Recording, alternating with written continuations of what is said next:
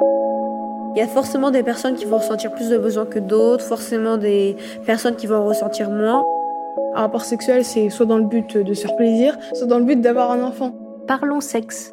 Les hommes n'ont pas plus de besoins que les femmes et je pense que c'est un argument qui est souvent utilisé pour justifier d'ailleurs les agressions sexuelles. On ne peut pas rentrer dans la tête des hommes ni des femmes parce que les gens ils disent pas forcément tout. Il va commencer à se dire c'est peut-être elle le problème, c'est des choses qui peuvent vraiment impacter une vie alors que c'est pas des questions qu'on est censé se poser et puis chacun fait selon ses envies. Ils sont toujours dans cette optique euh, soit je fais des choses avant et après je la tèche comme une merguez, soit je suis en couple et je tente jamais rien.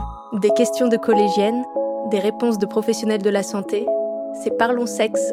Il y a comme des normes dans la société qu'on considère. Enfin, on sait qu'il y a des moches et enfin, on sait, on a à peu près le profil de quelqu'un qui est moche et quelqu'un qui est beau. Si on est vraiment réaliste, je pense qu'en fait on est vraiment sûr de rien. Si les hommes ont plus de besoins que les femmes ou inversement. 10 épisodes à découvrir bientôt en podcast avec Making Waves. Les filles, elles en parlent tellement jamais. Menteuse. Les filles en parlent tout le temps.